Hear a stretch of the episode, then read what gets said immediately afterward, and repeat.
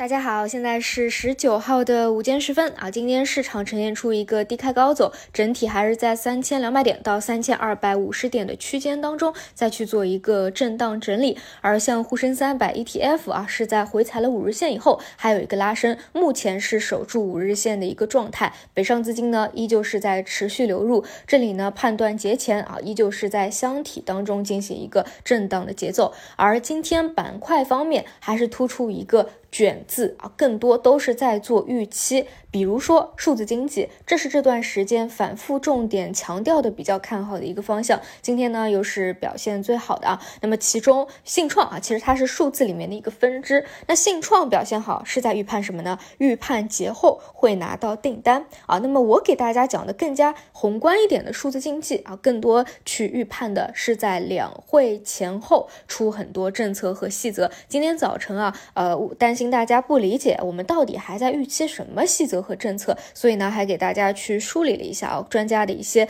看法。像数字经济啊，它的规划周期是比较长的，从规划到实施大概在六到七年的周期。但是呢，像我们如果聚焦一点啊，看数据要素，可能呢这个周期只是在一年以内。所以像产权啊、交易啊、治理啊、安全保护啊，基本都是预期啊，在今年可能会出现细则出来。这也是反复给大家强调，数字经济啊，我认为是今年的一个呃大年，出政策的大年的一个原。因只不过节奏上来说呢，它是呈现一个题材性的拉升啊，所以我们也一定是要去抓住它，在资金去运作。去预判的一个阶段，就比如说两会之前，正好是在预期的阶段当中，那你就可以参与。但是当政策落地以后，该兑现的还是要兑现啊，就不是死拿的那种方式啊。所以这一块呢，依旧是可以继续继续持有啊。等到后面高潮或者落地的时候，是我们要去关注要不要兑现的时候。那第二块比较好的亮点呢，是半导体，也是讲的已经讲很久了，这属于是长期布局的一个方向。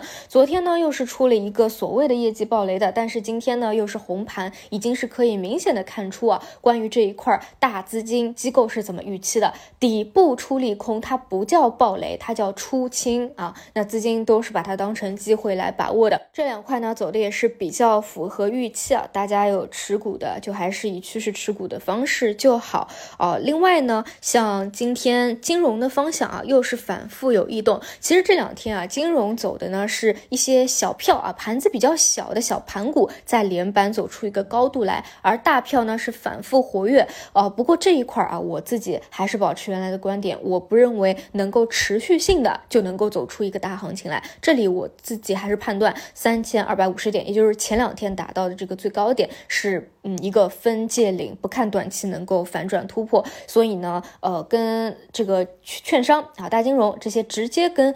大盘引领突破的这个方向啊，我暂时不会说重点的去关注吧，还是放到后面啊再去重点关注。另外呢，像大消费等等方向已经是连续调整了，这个在两天前我们就已经发现了，在达到重要的关键点位以后，北上资金虽然在流入的，但是这些大盘股已经趋于调整或者横盘震荡整理的，所以呢这一点也是比较符合预期啊，大家注意好一个节奏，不要在这些短期有涨幅的方向盲目的去追高啊，这是一个。